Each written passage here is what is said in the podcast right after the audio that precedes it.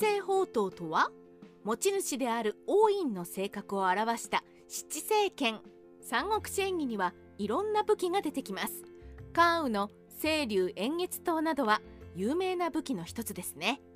もちろんこれら全てが架空のものというわけではありませんが聖地には記述がされていない武器も数多くあります。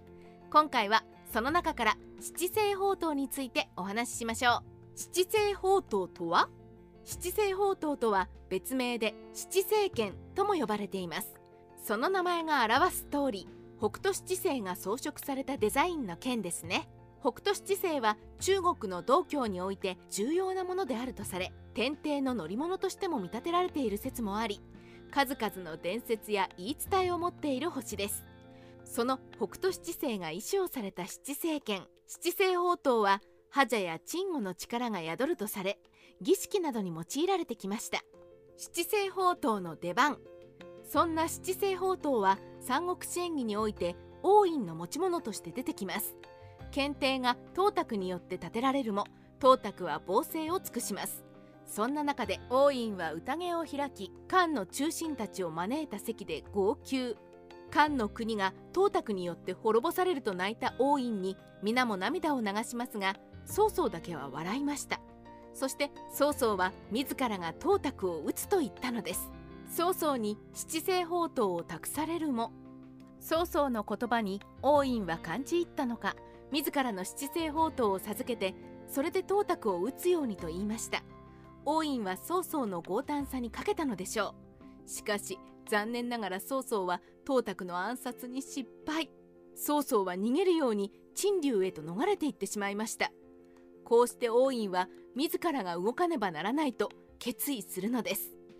もう一人の持ち主は五越春秋に王院の持ち物でありながら最終的には曹操から董卓に移ってしまった七星宝刀。この七星宝刀は三国志演義以外にも出てきて五越春秋でご子書が先の宋王から授かった剣として七星剣の記述が出てきます。そんなご子書は数々の功績があったにもかかわらず主君とぶつかって最後にはその主君から死を賜ることになったのは有名な話です。王院の失敗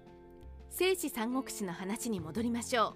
王院は呂布と手を組んで董卓の暗殺を成功しますが董卓配下の処遇で恩情を出そうという呂布とは揉めます。そもそも王院は手を組む呂布を信用してはおらず董卓によって引き立てられた人物たちが董卓の死を悲しんだ言葉を漏らしただけでも処刑してしまいました。これは後々に彼が歴史書でそしられることを防ぐためとも言われておりその発言はしっかりと五感所に残されてしまっています。どうして七星宝刀は王院の持ち物にされたのか。王院はその前半生こそ清廉潔白であります。まさに漢の中心と言っても良いでしょう。しかし董卓の暗殺が成功した後の董卓配下たちへの対応のまずさ前述した発言などから評価が分かれてしまう人物にもなってしまったのは皮肉と言えるでしょう。そんな王院は三国志演義ではあくまで漢の中心として描かれ七星宝刀をキーアイテムとして持たされる人物となっていますね。ここで王院の七星宝刀が持ち物として持たされた理由をちょっと妄想してみたいと思います。ご子書と王院。ご子書もまた王院と同じように七星宝刀を持っていた人物です。そして彼は劇場の人とも言われ何人も恐れぬ劇場さゆえに多大な功績を挙げました。しかしその劇場ゆえに最後は主君と対立し疎まれ自殺に追い込まれました。王院は清廉な人でした。しかし清廉さが過ぎて最後は手を組んだ呂布や名士たちからも避けられ柔軟さを欠いた判断から自決にも近い最後を迎えています。2人の共通点として周りと融和できない欠点が筆者に感じられそれゆえに命を落としたと感じます。だからこそ三国志演義では王院に七星宝刀を持たせ清廉潔白な人物として描きながらもどこかでその性格で身を滅ぼしたと暗示したのではと思うのですがどうでしょうか？三国志ライター。千の独り言今回は七星宝刀から王院とご子書について妄想をしてみました。